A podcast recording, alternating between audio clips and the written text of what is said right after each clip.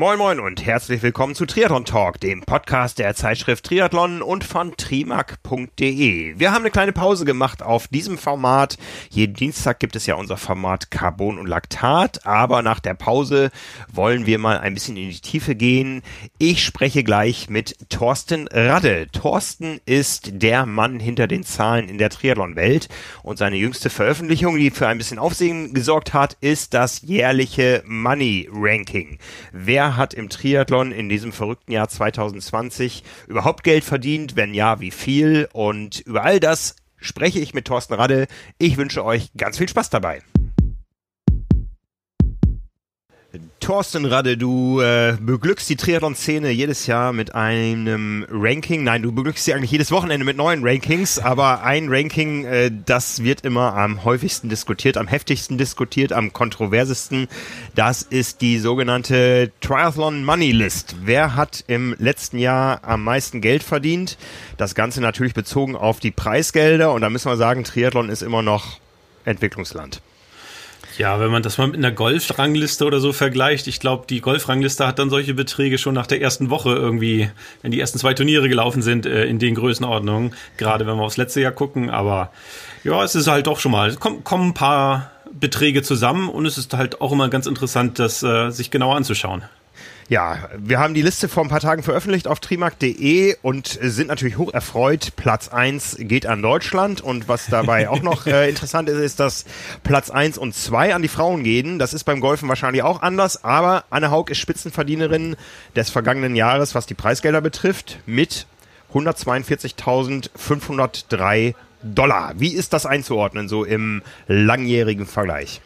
Tja, also äh, die, der Betrag absolut, der ist äh, für, für Anne sicher äh, prima. Ähm, ich meine, sie hat äh, die, die Grundlage dieses, dieses Gelds, was sie da verdient hat im letzten Jahr, waren zwei relativ große Preisgelder, die sie gewonnen hat. Nämlich zum einen ähm, einen relativ vor, ähm, äh, boah, einen relativ weit vorne liegenden Platz im PTO äh, Bonus, der ausgezahlt wurde, und der zweite Platz in Daytona. Das waren beides ähm, richtig gut bezahlte Rennen.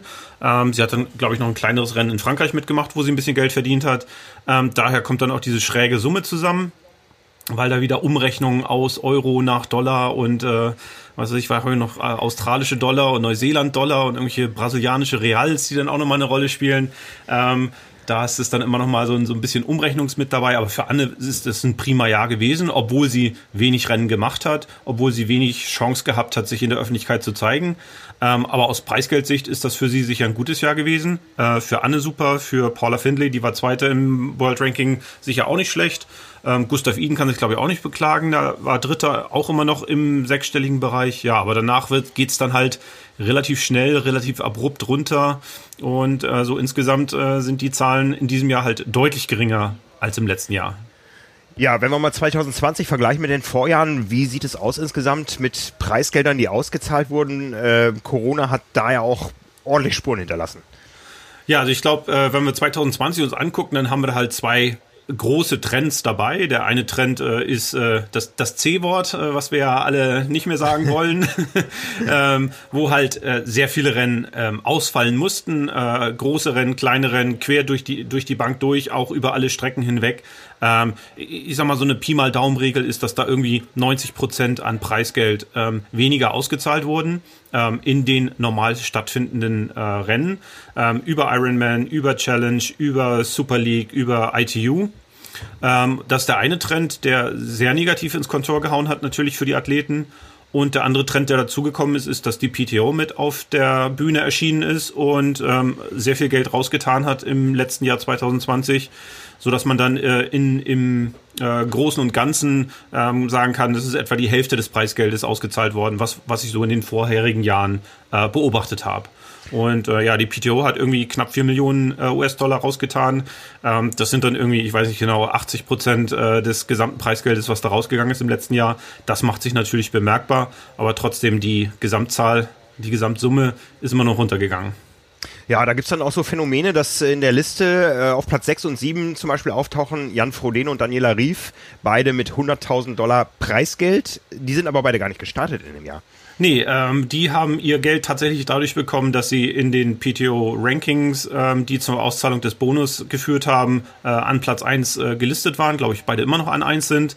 Ähm, und der Bonus wurde dann im März, äh, als klar war, dass es wenig Rennen geben wird und äh, die Profis äh, wenig Chance haben, im Laufe des Jahres 2020 Geld zu verdienen, ähm, ja, eingefroren. Und dann eben auch ähm, entsprechend, äh, sorry, und dann eben auch äh, ausgezahlt worden an äh, die Athleten. Ähm, ja, und da haben dann äh, Frodo und Daniela und ein paar andere, die weit vorne äh, äh, platziert waren, aber nicht unbedingt ähm, ähm, viele Rennen gemacht haben, eben schon ganz guten Batzen Geld trotzdem noch verdienen können. Ja, haben die dir schon eine Tafel Merci geschickt hier, Daniela und Jan? Weil das PTO-Ranking und das, die Preisgeldverteilung, da, da steckt auch, glaube ich, ein bisschen Thorsten Radde drin in der Entstehung, oder? Ja, also da steckt schon äh, Rechenarbeit von mir dahinter und eigentlich äh, war so vorgesehen, dass ich so mehr oder weniger jedes Wochenende damit verbringe, die Rennergebnisse, die so auflaufen, äh, einbeziehe in die Rankings. Ähm, aber ich meine, ich glaube, äh, dass Frodo und Daniela an eins stehen, äh, ist jetzt nicht meinen Rechenkünsten zu verdanken. Ich glaube, da wäre man auch äh, ohne mich drauf gekommen. Ähm, aber weiter runter wird's dann halt immer irgendwie spannend. Äh, ich mache mal den, den, den äh, Joke, äh, wenn man fragt, äh, zehn Leute fragt, wer in den Top Ten äh, kommen soll, dann sind da irgendwie 30 Namen und äh, alle sind selbstverständlich davon überzeugt, dass genau diese 30 nun unbedingt dabei sein müssten. Gibt aber irgendwie nur zehn Plätze und ähm, da wird's dann irgendwie spannend. Ähm, und manchmal eben auch mit Ergebnissen, die vielleicht nicht so unbedingt sofort offensichtlich sind, wie äh, Dani und Frodo an, an Nummer eins nach wie vor. Gib uns noch mal einen kleinen Einblick. Wie gehst du da vor, damit dieses Ranking entsteht? Du hast alle Rennen, die irgendwo dotiert sind, auf dem Schirm die melden sich bei dir oder gehst du an die großen Organisationen ran oder wie läuft das? Ja, also ich meine äh, leid, leider noch nicht, dass ich da aktiv irgendwie aus der Welt mit äh, Informationen versorgt werde. Ähm, vieles ist halt, man geht bei Ironman auf die Seiten, äh, es gibt dann die Timing Companies, die dann auch Webseiten haben, wo die Ergebnisse veröffentlicht werden. Ähm, die ziehe ich mir dann zusammen, äh, zum Teil in Handarbeit, äh, zum Teil sind da dann schon Dinge auch ganz gut äh, durchautomatisiert, dass ich da nicht, nicht jedes einzelne ähm, jeden einzelnen Namen abtippen muss ähm, und das so entsprechend dann zusammenziehe. Ähm, und dann mache ich meine Analysen, die darauf aufbauen, ähm, ja, eine Einschätzung zu bekommen, was war eine schnellere Strecke, was war ein schnellerer Kurs, was war ein schnellerer Tag oder was war langsamer und dementsprechend dann äh, Bewertungen mache, um die Leistung der Athleten einschätzen zu können. Äh, für die PTO World Rankings ist dann das dieses mystische AIT, äh, was äh, die Kollegen dann immer heftig diskutieren. Ähm, das ist die Adjusted Ideal Time. Ähm, ich übersetze das immer so flapsig mit, ähm, wie schnell wäre Frodo oder Dani an dem Tag auf der Strecke gewesen, wenn sie so richtig Gas gegeben hätten und in guter Form gewesen wären. Das ist dann eine Leistung, die 100 Punkten entspricht für das PTO World Ranking und dann werden ja mittlerweile die, die besten drei Rennen äh, aufaddiert und geben dann die Rangfolge ähm, der Athleten. Und dann sind natürlich immer die Diskussionen, äh, hier hast du das Rennen völlig falsch eingeschätzt, äh, da hätte es viel mehr Punkte geben müssen und die Zeit ist völlig unrealistisch. Und äh, die Diskussion, die man dann immer mal in den Feinheiten führen kann. Aber ja, für, für mich ist halt äh, immer so das Schwierige, da allen so gut wie möglich gerecht zu werden, ähm, ohne irgendjemanden zu sehr zu bevorteilen oder zu sehr zu benachteilen, sondern so einen ähm, ob, halbwegs objektiven Blick auf die Leistung äh, zu bekommen. Und ähm, ja, wenn, wenn sich alle beschweren, glaube ich, dann äh, ist das nicht so schlecht. Ja, die PTO, das hast du schon erwähnt, ist ein neuer Player. Wir haben ein großes Interview gehabt mit dem Charles Adamo, mit dem, äh, wie nennt er sich, Präsidenten, Chef. Äh, ich glaube, Chairman ist jetzt der offizielle Titel, ja. Okay, okay ja, in, in der Triathlon, das Marvin Weber geführt hat, ähm, da ging es auch viel um Geld. Äh, da wurde betont, dass die Athleten da eben nicht nur ähm, ja, Verhandlungsmasse sind, sondern äh, als Art Teilhaber gesehen werden. Wie wichtig ist die PTO für die Einkünfte der Athleten? Ja, wenn man jetzt guckt auf 2020, dann war die PTO schon ein riesig großer Batzen dessen, was die Athleten an Geld äh, verdienen konnten in dem Jahr. Ähm, auch relativ breit gestreut. Also es sind doch recht viele Athleten, die von den PTO-Geldern profitiert haben. Am Anfang war so ein bisschen Spekulation, dass man irgendwie nur so für die, für die großen Namen ähm, zusätzliche Einnahmequellen schaffen wird. Ähm, scheint aber jetzt äh, so zu sein, dass das recht breit ist. Also ich habe irgendwie knapp 300 Athleten, die äh, PTO-Gelder im Jahr 2020 bekommen haben. Und das ist durchaus vergleichbar mit dem, was, was Ironman über die, die gesamte ähm, äh, Rennserie im Normalfall auch äh, so verteilt an, an also an die, die Anzahl der Athleten. Also das, das hat sich relativ gut bewährt. Ich denke, was, was ähm, auch sehr positiv im Moment gesehen wird von den Athleten ist, ähm, dass die PTO ja ähm, die Athleten ähm, als als Partner sieht, in dem möglichst gutes ähm, Fernsehprodukt äh, zu produzieren. Da braucht man natürlich ähm, Athleten und auch namhafte Athleten. Ähm, während man bei Ironman ja immer so, so die Fragestellung hat, ähm, was haben die eigentlich für ein Verhältnis zu, zu den Profiathleten? Warum, warum macht Ironman Profirennen? Ähm, sind die nur so ein bisschen Mittel zum Zweck, um mehr Age-Grouper an den Start zu kriegen? Ähm, da, da ist ja immer so ein bisschen die Diskussion gewesen zwischen Ironman und den Athleten. Ähm, ja, wer, wer profitiert eigentlich mehr von wem und wer sollte deswegen ähm, ja mehr bekommen oder weniger bekommen? Und verbunden mit der Frage dann eben auch, wenn man Ironman sieht, so über die Jahre hinweg, ist da halt äh, über einen gewissen Zeitraum hinweg einfach auch äh, das Preisgeld von Ironman, was ausgeschüttet wurde, ähm, stetig gesunken. Dann jeden Tag, jedes, jedes Jahr dann immer wieder 100, 200, 300.000 Dollar weniger ausgeschüttet worden an die Athleten. Obwohl ja, es mehr Rennen gibt, ja. Also die, die Rennzahl steigt ja, aber es, wir sehen auch immer wieder, es gibt diese Aufsplittung. Jetzt haben wir es auch in Hamburg hier, nur ein Profi-Frauenrennen, kein Männerrennen. Äh, also es wird tatsächlich in der Summe weniger. Ja, du. also äh, durch die Bank weg. Ähm, ich weiß nicht, also Kona ist das Preisgeld irgendwie seit weiß nicht wie viele Jahren, äh, 15 Jahren irgendwie konstant geblieben, äh, unverändert. Und was man bei vielen anderen Rennen halt eben sieht, ist, dass dann ähm, aus 100.000 werden 80.000, aus 50.000 werden 40.000, aus 20.000 werden 15.000. Da wird immer so ein bisschen, bisschen dran geknabbert. Ähm, gar nicht mal jetzt unbedingt in diesen Hamburg-Trend. Ich glaube, Hamburg ist noch so ein bisschen mit Ergebnis der, der Corona-Nachwehen, wenn wir dann äh, hoffentlich äh, diesem Jahr da raus sind, äh, dass man halt möglichst viele Rennen stattfinden lassen möchte und da so ein bisschen breiter streut, als, als, äh, als das sonst üblich ist. Ja, aber insgesamt Ironman ähm, knabbert halt an den Preisgeldern immer so ein bisschen dran rum. Kona hast du erwähnt, der Sieg ist mit 120.000 Dollar dotiert, wenn ich richtig informiert bin. Das ist ja nicht alles, was ein ähm, Kona-Sieger ausmacht. Äh, hast du da irgendwie eine Ahnung, wie sich äh, Kona monetarisieren lässt für die Athleten? Ja, also ich denke mal, äh, ein, ein Jan Frodeno wird sicherlich in seinem Leben nach dem Triathlon nicht mehr so viel arbeiten müssen. Ähm, Sebi Kienle sicher, glaube ich, auch nicht. Äh, Anne, mal gucken, die ist jetzt noch nicht so lange mit den guten Preisgeldern dabei. Ähm, aber sicher ist, ist ein Kona-Sieg dann schon etwas, auf dem man ähm, ja, den Rest seines Lebens ganz gut aufbauen kann. Ähm, und nicht, weil man da 125.000 Dollar verdient oder 120.000 Dollar verdient, sondern weil man damit eben interessant wird als, als Partner für verschiedene Firmen äh, und ja auch eine Grundlage schafft für, für andere Dinge. Ähm, äh, ich, also das ist immer so ein bisschen schwierig, da jetzt irgendwie Verhältnisse anzugeben. Ähm, ich glaube aber, wir haben so, für mich sind so drei Komponenten dabei, mit denen Triathleten Geld verdienen können. Das eine ist tatsächlich Preisgelder vor Ort ähm, wenn man Rennen gewinnt. Ähm, das zweite ist dann Sponsorengelder und die bedingen sich zum Teil so ein bisschen gegenseitig, weil natürlich die Sponsoren auch gerne erfolgsabhängig äh, bezahlen. Also gewinnst du Rennen XYZ, dann bekommst du von uns als Sponsor auch eben Bonus auf dein Null- oder Basis- oder Grundgehalt äh, draufgezahlt.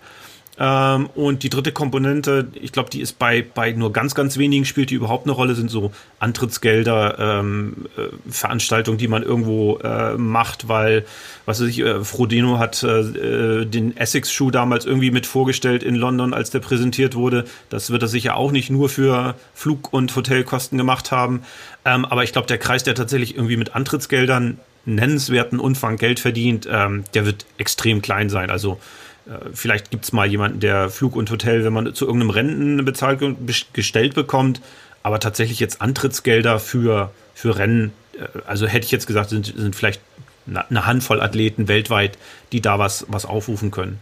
Sponsoren ist sicher äh, ein größerer Batzen, ähm, aber auch der wird sehr, sehr ungleichmäßig verteilt sein. So ein kleiner Athlet, der ähm, vielleicht mal hofft, äh, irgendwo in einem 73-Rennen aufs Podium zu kriegen und 2000 Dollar Preisgeld zu verdienen, der wird sicher auch jetzt nicht äh, massenhaft Geld mit, mit Sponsoren verdienen. Ähm, und die Dimension, die dann Jan Frodeno hat oder so, ähm, ja, die, äh, die werden nur äh, ganz, ganz wenige äh, Athleten äh, überhaupt schaffen und in unserem Sport glaube ich gar nicht. Und da muss man einfach auch sagen, dass, dass Jan da mittlerweile eine Zugkraft entwickelt hat, die also zumindest bei uns im Sport, äh, seinesgleichen sucht. Ja, Jan haben wir die Tage vermeldet, dass er die Saison beginnt bei der Challenge Miami auf einem Autorennkurs, ähnlich wie in Daytona, wo er gefehlt hat, noch verletzungsbedingt. Äh, jetzt haben wir geschaut, Miami hat ein Gesamtpreisgeld von 50.000 US-Dollar, davon bekommt der Sieger 6.600. Du meinst also, Jan fliegt nicht wegen des potenziellen Preisgelds hin? Naja, also Jan gestaltet seine Rennen sicherlich unter anderen Gesichtspunkten als da, wo ähm, ähm, jetzt mal, ob, ob, also andersrum gesagt, ob, ob äh, Miami 50.000 Dollar und Dubai war, glaube ich, die Alternative, hat, hat glaube ich, 15.000 Dollar Preisgeld insgesamt gehabt. Ich glaube, das hat eine eher untergeordnete Rolle für ihn gespielt, wo er hin, hingeht. Ähm, Jan sucht sich seine Rennen aus, ganz klar ausgerichtet auf die Höhepunkte, vor allen Dingen Hawaii und gestaltet halt den Rest seines Plans so, dass es, dass er in Hawaii die beste Leistung bringt. Ähm, und wenn er in Hawaii sein, seine Top-Leistung abruft, dann ist im Prinzip auch egal, wo er vorher gestartet ist und wie er vorher, vorher performt hat. Ähm, ich glaube, für Jan ist einfach wichtig, nach dem Jahr 2020, wo er kein Rennen bestritten hat, ähm, wo er verletzt war, ähm, jetzt nicht, nicht irgendwie schwerwiegend, aber zumindest so, dass er ja äh, für Daytona äh, nicht mehr in Frage gekommen ist äh, in, in guter Form, ähm, dass er einfach auch den Wiedereinstieg in die Rennszene schafft. Und da ist sicher so ein Rennen wie Miami jetzt nicht, nicht äh, uninteressant. Vielleicht hat er äh, auch Partner in den USA, die er da ähm, dann mit äh, beglücken kann, dass er in den USA ein Rennen antritt. Also ich glaube, das, das wird für ihn schon eine runde Sache sein. Ähm, ob er jetzt mehr bekommt als ein Flug und Hotel, keine Ahnung. Also ich glaube jetzt auch nicht, dass dass äh, Challenge Nordamerika ähm, so im Geld schwimmt, wie die äh, Scheichs in Dubai das äh, tun äh, und in der Lage sind, da entsprechend vielleicht äh, Unterstützung zu machen. Äh, ja, Vielleicht weiß Felix oder Jan da mehr. Sie würden uns uns nicht verraten, glaube ich. Ja, ja, ich glaube auch im Detail ist das immer schwierig. Also das, das macht es auch so ein bisschen schwierig, äh, jetzt so eine Liste zu machen. Äh, und natürlich, äh, die Money List ist offizielles Preisgeld, ähm, wo es offizielle Informationen zu gibt. Deswegen kann man die eben auch einsammeln und sehr genau verfolgen.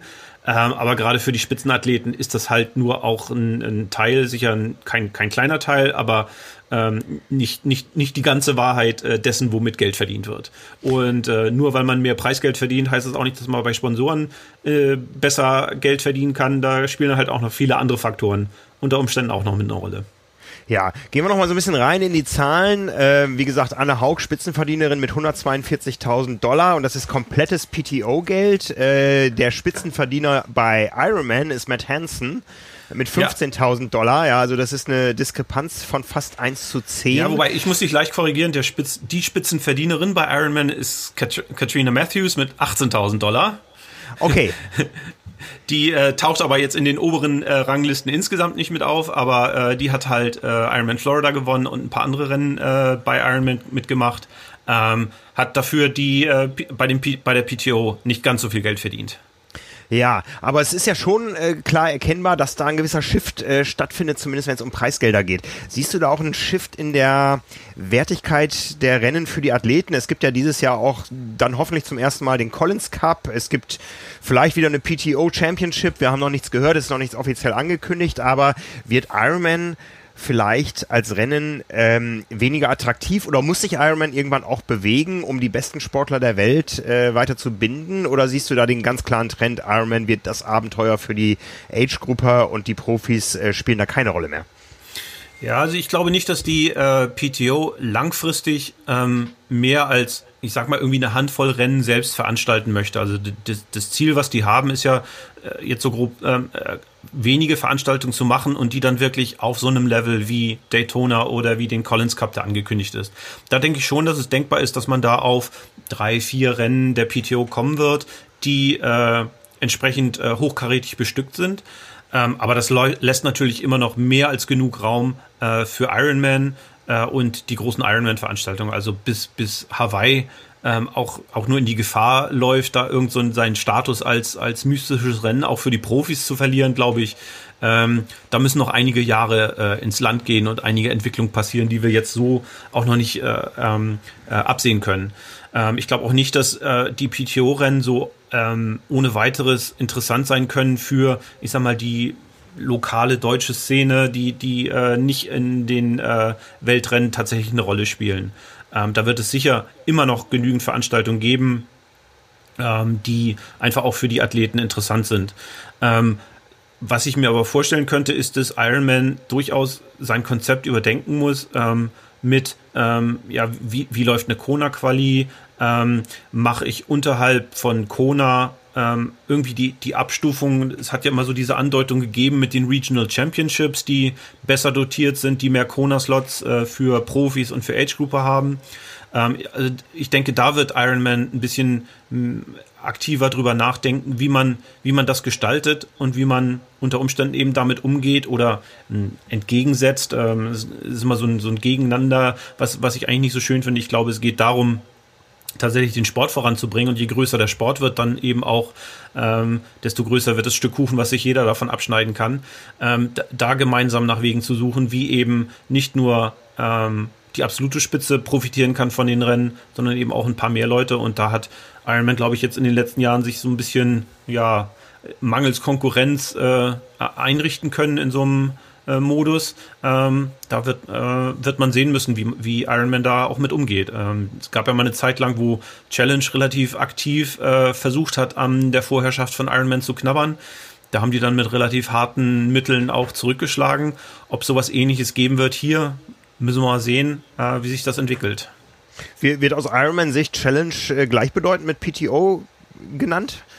Ja, ich glaube, es ist so grundsätzlich so, so ein Bild, was sich so ein bisschen äh, eingesetzt hat, äh, dadurch, dass viele der Veranstaltungen, die die PTO äh, gemacht hat oder machen will noch, äh, mit Challenge Locations irgendwie stattfindet, ähm, dass Sibi mit, mit im Board ist äh, von, von der PTO, ähm, ist so eine gewisse ja, Gleichsetzung oder zumindest äh, engere Zusammenarbeit äh, irgendwie äh, wird gesehen. Ich sehe das aber jetzt eigentlich nicht so, dass das, äh, also für mich, wenn man mit den Leuten zu tun hat, äh, ist da schon, das ist, das ist ganz klar, es gibt das PTO-Lager und es gibt äh, die Challenge-Leute.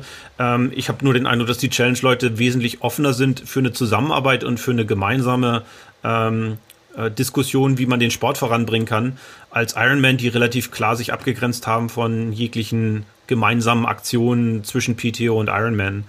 Ähm, ob Ironman das dann als äh, wir sind Ironman und äh, alle anderen sind, sind, die, sind die anderen und die, die Bösen in Anführungsstrichen, äh, weiß ich nicht, wie, wie äh, Ironman da denkt. Ja, es gab ja im letzten Jahr den Trend, äh, wo viele Rennen ausgefallen sind, nur noch wenige Profirennen überblieben, die PTO offensichtlich Geld über hatte, dass PTO äh, Rennen mit Preisgeld ausgestattet hat, um ein Profifeld zustande zu bekommen. Wir wissen, dass dieses Angebot auch an verschiedene Ironman-Veranstalter gemacht wurde. Hier, wir PTO geben euch, lieber Ironman-Veranstalter, Geld, damit ihr die Profis besser bezahlen kommt. Das wurde aber konsequent abgelehnt. Äh, nun hat äh, PTO und Ironman ja auch eine gewisse Vorgeschichte. Die PTO hat ja vor dem Ironman 2019 verkündet, wir wollen Ironman kaufen. Das ist dann nicht zustande gekommen. Ähm, sind da die Fronten komplett verhärtet?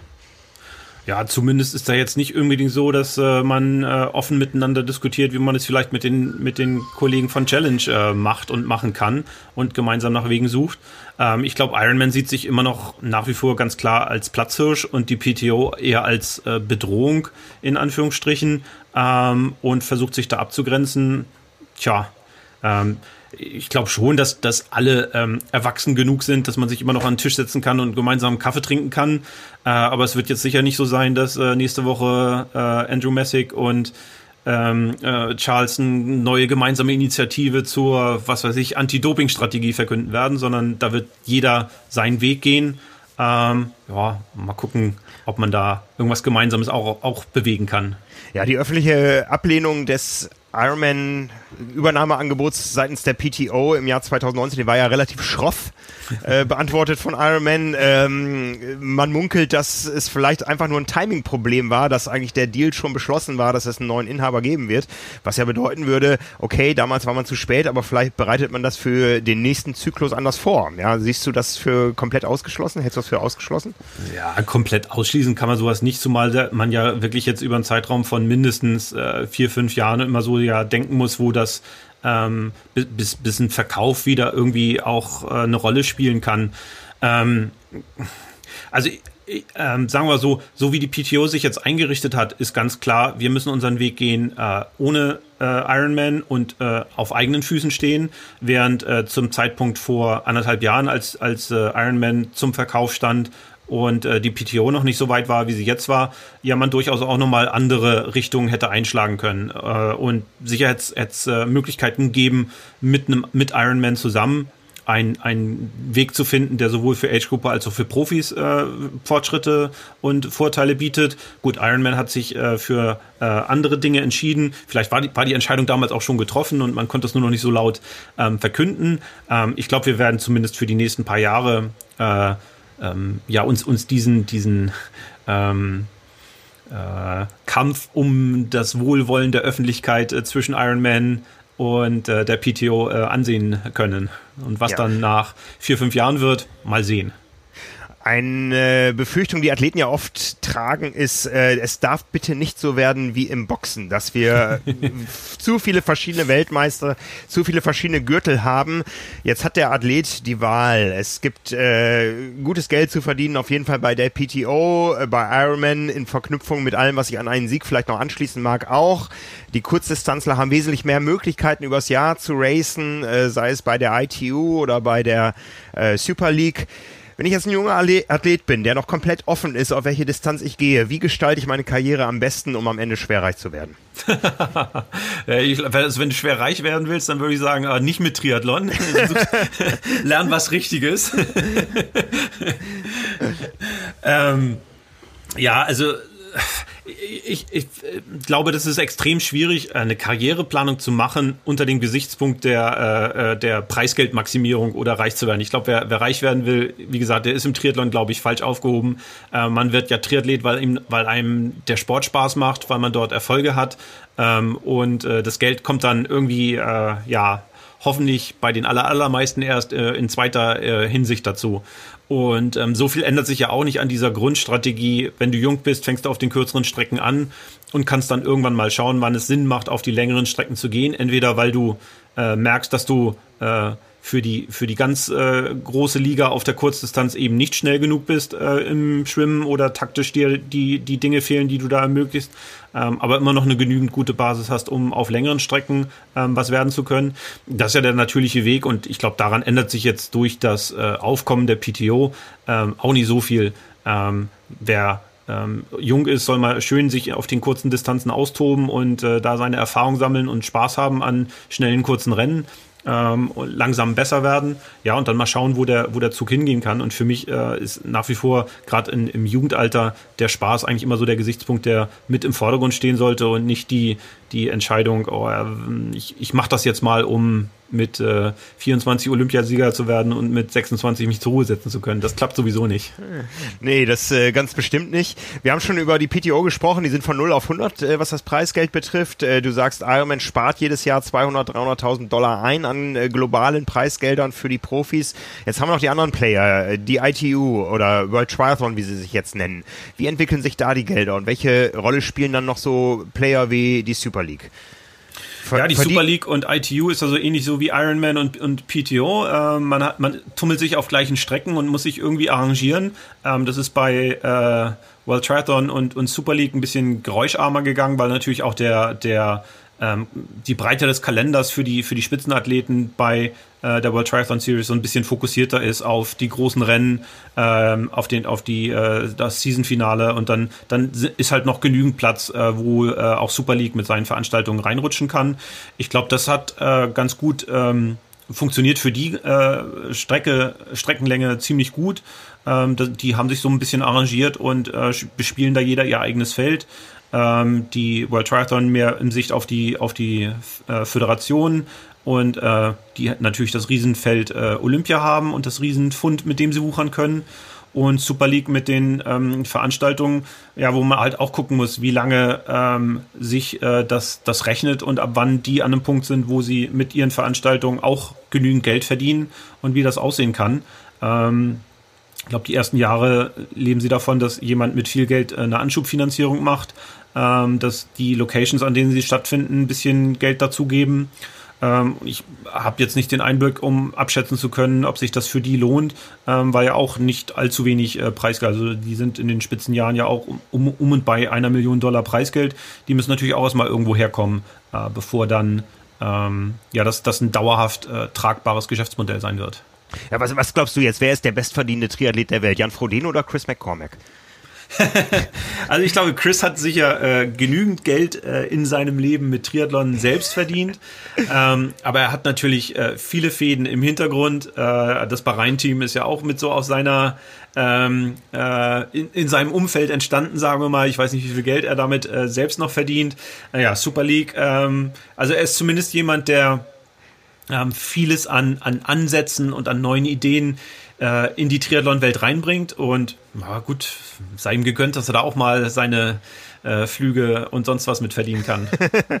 ich kenne ihn lange genug, äh, aber damit sind wir schon beim Thema. Das nächste Projekt von Chris McCormick ist äh, Sub 7, Sub 8, äh, ja. seine Stiftung. Ähm, äh, ich glaube, es haben alle inzwischen gehört. Christian Blumenfeld und Alistair Brownlee versuchen im Frühjahr 22 die sieben Stunden Marke auf der Langdistanz zu knacken und Lucy Charles Barclay und Nicolas Spirik die acht Stunden Marke. Das Ganze unter Laborbedingungen haben wir oft genug drüber diskutiert. Aber hast du dir das mal von den Zahlen her angeschaut, wenn wir jetzt mal nicht über das Geld, sondern über die Leistung reden? Wie, für wie wahrscheinlich hältst du das und lohnt sich das dann für die Athleten? Naja, also für die Athleten wird sich das lohnen, ähm, weil sicher dieses Projekt selber ähm, ähm, schon mal an sich genügend Geld äh, zur Verfügung stellen wird, dass es sich lohnt, mal so einen Versuch zu wagen.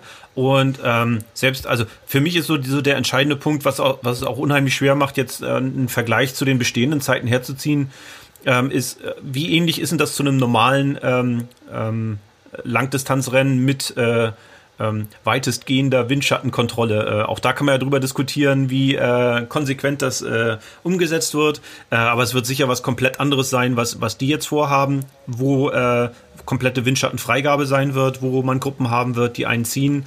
Ähm, und ähm, Verpflegung anreichen, ähm, den, den virtuellen äh, Sieben-Stunden-Strich vor sich auf der Straße zu sehen, welche Geschwindigkeit man machen muss. Da gibt's ja genügend dann Dinge, die ähm, das Ganze extrem schwierig machen, mit normalem Triathlon zu vergleichen. Ähm, weswegen es auch für mich unheimlich schwer ist, jetzt zu sagen, ist das möglich oder nicht möglich. Tja, ähm, können, können die Einzelleistungen äh, gebracht werden, also auf jeden Fall. Ähm, ob man die jetzt alle zusammenbringen kann äh, mit den Zeiten, die da erforderlich sind, 3,30, 2,30 plus ein bisschen Schwimmen äh, und Wechselzeiten. Ähm, das, es, ist, es ist halt irgendwie komplettes Neuland.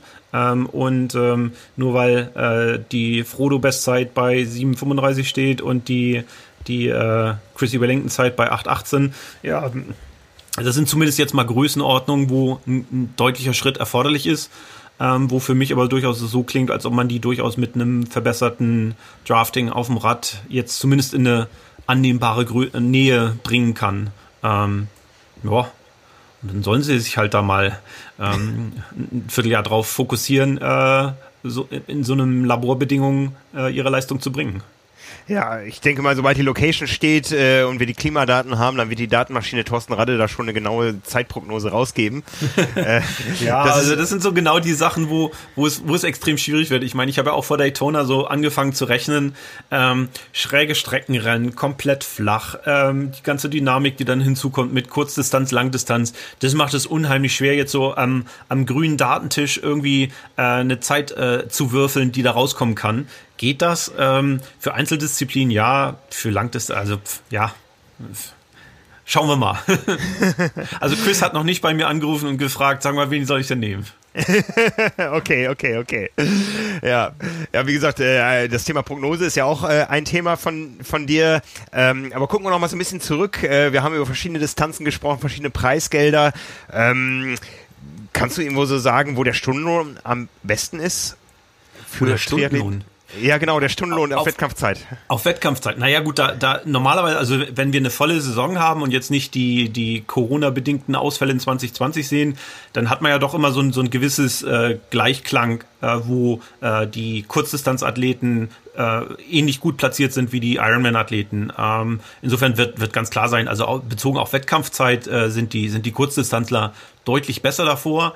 Ähm, ja, Trainingsstunden reinrechnen, ähm, da werden sie auch sicher eher weniger machen, äh, aber härter als die Langdistanzathleten. Also ganz klar werden, wird dann äh, der Stundenlohn bei den Kurzdistanzathleten äh, sicher besser sein. Ja. Aber jetzt. die, die, die müssen natürlich auch härter äh, arbeiten in der, in der kurzen Zeit dann. Das ist wohl wahr, ja. Also das äh, sehen wir alle an den Wattleistungen und so weiter. Gucken wir mal so ein bisschen in die Zukunft. Ja, du hast jetzt äh, seit einigen Jahren diese Rankings erstellt, äh, hast ein paar Trends uns verraten. Ähm, kannst du schon so Trends ablesen, die sich aus Corona ergeben? Äh, werden da jetzt die eingesparten Preisgelder des Jahres 2020 auf potenzielle Rennen 2021 aufgeschlagen? Oder wohin, wohin geht die Reise? Ja, ich glaube, die Reise wird, wird äh, erstmal so ein bisschen äh, weitergehen. Äh, wir hatten, bevor wir jetzt äh, den Aufnahmeknopf gedrückt haben, ja auch schon ein bisschen diskutiert, was dann nun mit Corona in 2021 passieren wird. Ähm, auch da kann, haben wir ja noch nicht wirklich das, das Ende der ähm, Corona-Beschränkungen und der Rennenabsagen und Verschiebungen äh, durch Corona äh, ähm, uns äh, ereilt. Äh, wir sind immer noch am diskutieren, findet Olympia überhaupt statt äh, und in welcher Form. Also da, da wird sicher jetzt 2021 auch noch kein normales Jahr äh, wieder sein. Ähm, hoffentlich ist 2022 dann wieder in etwas eingefahrenen Bahnen. Ähm, ja, für mich ist so die, äh, die, die Beobachtung, die wir in den letzten Jahren hatten, Ironman knabbert nach und nach an den Preisgeldern, ähm, habe ich jetzt nicht den Eindruck, dass das sich 2021 und 2022 ändern wird. Wenn man so ein bisschen versucht, gegeneinander zu halten, den, den Rennplan, den Ironman für das erste Halbjahr 2021 gepostet hat, dann sind das auch wieder ein paar Rennen weniger und auch Rennen mit ein bisschen weniger Preisgeld, ähm, wo, wo man auch schon wieder sieht, äh, da wird notgedrungen dran geknabbert. Ähm, bei Ironman muss man auch ganz klar sagen, die haben natürlich auch äh, äh, ihre Einnahmeausfälle durch Corona und haben deswegen sicher auch jetzt nicht äh, finanziell die Möglichkeiten, da groß auszubauen. Äh, ich bin gespannt, wie, wie Ironman so aus, aus der, der ganzen Corona-Zeit äh, rauskommen wird und ähm, was das für den neuen Eigentümer bedeutet. Ähm, ich glaube aber nicht, dass das ein Trend ist, der sich irgendwie jetzt noch die nächsten fünf oder zehn Jahre bei denen fortsetzen äh, wird, sondern entweder müssen die für sich dann mal entscheiden, ähm, okay, Profiathleten machen wir nur noch so ein oder zwei als, als äh, Werbebanner für unsere Veranstaltung und ansonsten ziehen wir uns aus dem Profisport, vielleicht mit Ausnahme von Kona oder äh, 70.3 Worlds irgendwie so ein bisschen raus, machen nur noch ein paar wenige große Rennen, ähm, ähnlich wie die PTO das vielleicht vorhat, ähm, und arrangiert sich da und muss halt sich mit dem Gedanken ähm, anfreunden, äh, sehr viel mehr als, als aktuell Rennen zu haben, die äh, ohne Profi-Beteiligung stattfinden. Das sind, sind ja immer so mal so ein paar, die bei Ironman auf dem Kalender sind. Ähm, deswegen hat Ironman dann irgendwann auch angefangen, diese Männer- und Frauenrennen einzeln äh, aufzuteilen, weil man dann mehr Rennen mit Profifeldern äh, beglücken kann.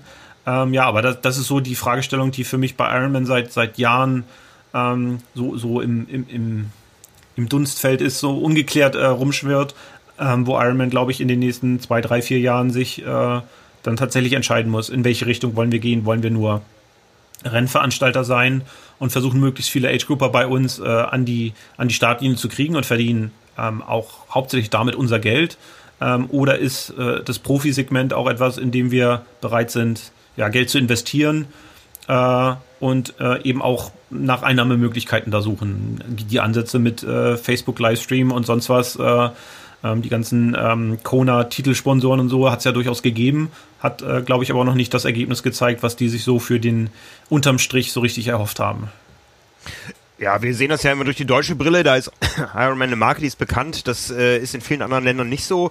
Ähm, in Großbritannien zum Beispiel, da ist der Fokus der Öffentlichkeit ganz klar auf der Kurzstrecke. Das hat sicher mit Olympia im eigenen Land zu tun. Das hat mit den Brownlees zu tun. Ich glaube, Lucy Charles Barclay strampelt sich da gerade so langsam frei und äh, kommt mehr an die Öffentlichkeit, wird mehr wahrgenommen, aber ich glaube, so prominent wie sie in Deutschland ist, ist sie da noch lange aber nicht in der, auch, in der auch, auch da war bei ihr ja immer mal die Diskussion, soll sie vielleicht doch nochmal auf den Olympiazug versuchen aufzuspringen, hat sie überhaupt Chance, sich da zu qualifizieren? Das ist ja auch durchaus mal bei ihr eine Diskussion gewesen, ob das ähm, Erfolgschancen hat.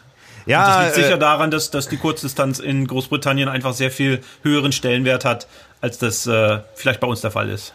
Ja, vor zwei Tagen ist unsere Triathlon 188 erschienen. Da ist ein großes äh, Porträt von Lucy Charles Barclay drin, äh, was Marvin geführt hat, was Marvin geschrieben hat nach einem Gespräch mit ihr. Und äh, da sagt sie durchaus, Olympia ist nochmal Thema. Ja, also sicher nicht dieses Jahr in äh, Tokio, wenn es denn stattfindet, aber irgendwann nochmal. Sie ist ja noch jung, ja, also da, ähm, ja, ähm, Hast du da, hast du da eine Ahnung? Es gibt ja auch äh, ganz andere Fälle. Äh, eine Gwen Jurgensen zum Beispiel, die ähm, Olympiasiegerin war in Rio und jetzt gesagt hat, ich möchte das Gleiche nochmal erreichen, aber diesmal im Laufen. Ist das auch eine, eine wirtschaftliche Erwägung? Kann man da in Einzeldisziplinen mehr verdienen? Also ich mache ja auch eine Zeitschrift Swim ich glaube, für Schwimmen kann ich das ganz klar ausschließen. ja, ich glaube, Schwimmen ist da auch nicht so der, der äh, Zielmarkt äh, der Einzelsportarten, aber man sieht es bei Cam Worth mit, äh, mit Radfahren, äh, kann man durchaus auch als Athlet äh, gutes Geld verdienen. Ähm, ähm, Laufen, ich, also Gwen Joggen ist sicher so ein Thema, wo äh, ich glaube nicht, dass sie als Läuferin ähm, sehr viel weniger Geld verdienen wird, ähm, als sie jetzt äh, als, als super erfolgreiche Triathletin hatte. Ähm, und wenn sie tatsächlich die Chance hat, äh, eine, eine Olympia-Quali äh, hinzubekommen, egal auf welcher Strecke, wäre das sicher nochmal was für sie, wo sie äh, auch nochmal wieder einen Schritt weiter in die Öffentlichkeit machen. Die, die Amer Amerikaner haben ja grundsätzlich so die Faszination der Athleten, die zwischen den Disziplinen so ein bisschen äh, hin und her hüpfen. Ähm, das ist ja immer bei denen auch dann ein Riesenthema. Ähm, ja, sonst haben wir einen Haufen Ruderer, äh, auch da zählt äh, Cam Murphy dazu, ähm, aber da kann man glaube ich auch nicht so richtig gut äh, Geld mit verdienen. Wo steht Triathlon da so insgesamt in einem Ranking verschiedener Sportarten? Du hast vorhin erwähnt, Golf, äh, was Fußballer verdienen, äh, wissen wir auch, ja. Also die, die äh, gehen nicht mal ins Trainingslager für das, was ein Triathlet übers Jahr verdient. Ähm, wo, ich habe auch noch keinen Triathleten gehört, der gefordert hat, dass er als äh, systemrelevante Person unbedingt beim Impfen weiter vorne sein müsste. ja, wohl wahr. Aber hast du, hast du so einen Eindruck, wo wir stehen? Wie, gibt, sind wir da, sind wir da eine Sportart von vielen, wo es einfach nichts zu verdienen gibt und es gibt ein paar herausragende oder gibt es da ganz klares Ranking, wo du sagen kannst, da steht Triathlon im oberen Drittel, im unteren Drittel oder irgendwo. Ja, also ich, ja. ich kenne kein Land, äh, wo Triathlon zu den dominierenden Sportarten im Land gehört. Also bei uns äh, ist ganz klar Fußball äh, die Nummer eins. Äh, das wird sicher in, in Amerika, äh, in, in äh, Großbritannien jetzt auch nicht groß anders sein. In, in Amerika ist na natürlich die, die großen Sportarten Football, Baseball, Basketball, ähm, da dominierend, äh, dann, dann kommt eher Eishockey und dann, äh, äh, bevor man überhaupt über irgendwas anderes nachdenkt. Also da gibt's, glaube ich, kein Land, wo ähm, tatsächlich Triathlon so eine der Sportarten ist, die tatsächlich in der öffentlichen Wahrnehmung regelmäßig stattfinden. Und auch bei uns, ähm, ich habe es hab, mal relativ intensiv verfolgt, wie, wie oft äh, Daytona in der Presse aufgetaucht ist. Das ist ein, eine kleine Randnotiz gewesen, ähm, als dann ähm, ähm, Anne Zweite wurde. Äh, also da, da ist so gut wie nichts stattgefunden. Es findet natürlich statt, wenn Hawaii und ein Hawaii-Sieg da ist. Und ähm, aber sonst findet auch in Deutschland jetzt Triathlon nicht äh, riesig im Bewusstsein der Öffentlichkeit statt. Das ist in anderen Ländern also nicht anders. Ich glaube, in Australien wird es nicht sein, in, in Neuseeland wird es nicht sein. Also das, da, da sind wir eher eine unter vielen Sportarten. Äh, und das ist sicher mit auch eine so der, der Dinge, die die PTO sich so ein bisschen auf die Fahnen geschrieben hat. Ähm, was, was haben wir neulich für eine Sache also diskutiert? Ähm, was müsste man eigentlich tun, damit eine Lucy Charles in Großbritannien nicht mehr auf die Straße gehen darf, äh, äh, ohne dass äh, jubelnde Menschenmassen um sie rum sind oder, oder ein Lionel Sanders in Kanada oder, oder solche Dinge. Ähm, da, da ist man ganz weit von weg, äh, dass wir unsere, unsere Superstars, die auf dem Rennen äh, sicher sehr äh, breit aufgestellt sind, ähm, ja, in der, in der Wahrnehmung der Öffentlichkeit ähnlich hochhängen kann. Wie schätzt du in dem Zusammenhang das Phänomen Jan Frodeno ein? Jan Frodeno ist ja doch bekannt über Triathlon-Kreise hinaus. Ja, Sportler des Jahres, Laureus Award und so weiter. Ist Jan Frodeno jemand, der dafür sorgt, dass auch andere Triathleten mehr verdienen? Oder ist Jan Frodeno der, der sich das größte Stück vom Kuchen abschneidet und die anderen stehen trotz eines Phänomens Jan Frodeno, der den Sport in die Öffentlichkeit rückt, nicht besser da?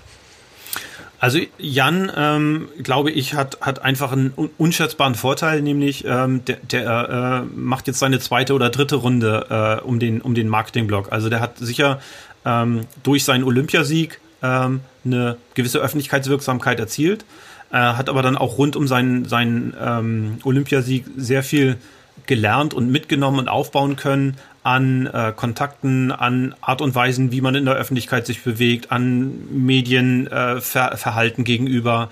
Äh, und das hat, hat äh, diese, diesen Lerneffekt hat er einfach mitnehmen können ähm, und darauf aufbauen können, wo er dann auf die Langstrecke gewechselt ist und da, da auch seine Erfolge gehabt hat. Man merkt also, das ist nicht so sein, sein, sein erstes Mal, äh, dass er so in der Öffentlichkeit steht, wie er nach dem, nach dem Hawaii-Sieg dann gestanden hat. Und ähm, er präsentiert sich da einfach auch ähm, smart und ähm, entsprechend gut, ähm, dass das eben auch angenommen wird. Ähm, macht er damit die Luft dünner für andere? Also ich habe jetzt nicht den Eindruck, dass da irgendwie so eine ähm, passt jetzt geschlechtermäßig eh eine Stutenbissigkeit oder so vorliegt, dass er die anderen äh, wegbeißt. Ähm, Natürlich kann er mit einigen Leuten besser und mit anderen Leuten vielleicht nicht ganz so gut. Ähm, das hat dann aber jetzt nicht unbedingt was damit zu tun, dass ähm, er sein, sein, seine, seinen Kuchen da irgendwie bedroht sieht, äh, sondern ich habe schon den Eindruck, dass er mit dazu beiträgt, ähm, große Rennen eben auch größer zu machen.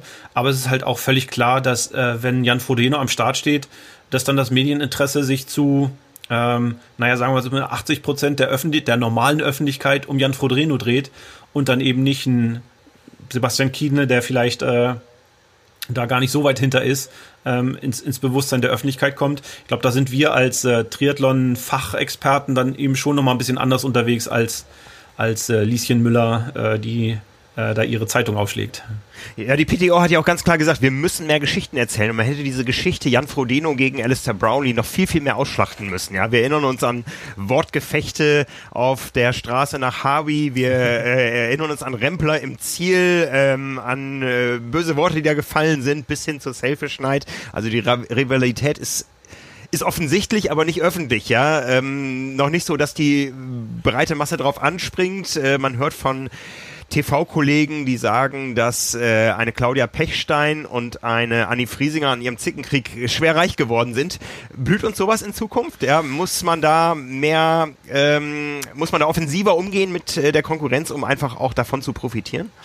Ja, ich weiß nicht, ob das auf so einem persönlichen Level sein muss. Ich glaube sicher, dass man innerhalb des Rennens ähm, und innerhalb der, der des, des Aufbaus zu einem Rennen ähm, da sicher mehr machen kann und mehr, mehr anteasern kann. Ob man das jetzt gleich auf der, ähm, auf der Zickenschiene machen muss. Äh, ich, also mir persönlich äh, sagt sowas immer nicht zu. Ich finde, äh, ein gewisser Respekt untereinander, äh, den sollte man schon äh, erwarten von äh, allen Seiten.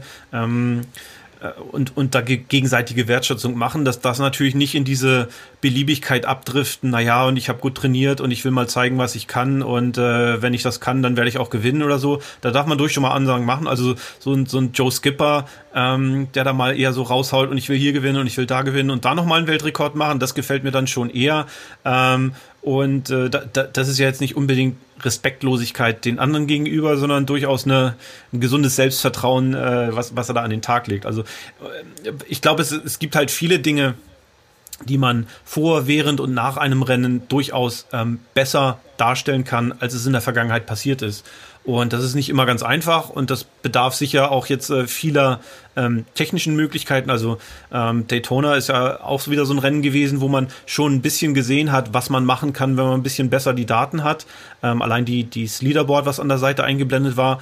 Aber ich habe irgendwie so im 10 Minuten und Viertelstundentakt äh, bei mir zu Hause gesessen und gedacht, oh, das würde ich jetzt gerne mal in den Vordergrund rücken und äh, diskutiert sehen. Und jetzt nicht nur, weil äh, wir zum x-ten Mal äh, den, den führenden Radfahrer gesehen haben und der eigentlich genauso aussieht wie vor einer halben Stunde, nur dass das äh, Trikot grün statt blau ist oder so, äh, sondern sehr viel mehr halt, äh, was passiert im Rennen, äh, was für Bewegungen sind da, was, was für Stories äh, kann man jetzt auch erzählen. Also ähm, äh, bei, im Männerrennen war, war ich so äh, und habe gesagt, ja, Javi, äh, Javi Gomez äh, fällt hinten raus aus der Spitzengruppe.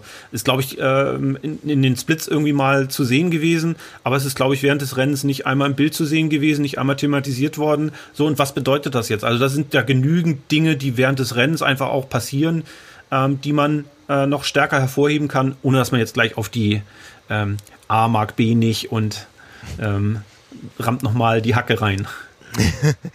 ja, und für all das äh, wirst du, die Veranstalter, die Öffentlichkeit mit Daten versorgen. Wir werden darüber berichten. Von daher sind wir auch alle glücklich, wie der Sport läuft und sich entwickelt. Ich danke dir auf jeden Fall fürs Gespräch, für die vielen Insights, Thorsten. Sehr gerne, Frank. Und äh, macht dir immer Spaß, über Triathlon zu fachsimpeln und äh, hoffentlich auch das eine oder andere, ähm, ja, der, der nicht ganz so äh, geekigen Triathlon-Öffentlichkeit und sonstigen Öffentlichkeit mitzugeben. So machen wir das weiter. Wir bleiben am Ball. Wir werden uns irgendwo sehen da draußen bei einem der vielen Rennen, die hoffentlich dieses Jahr stattfinden. Vielen Dank. Danke euch.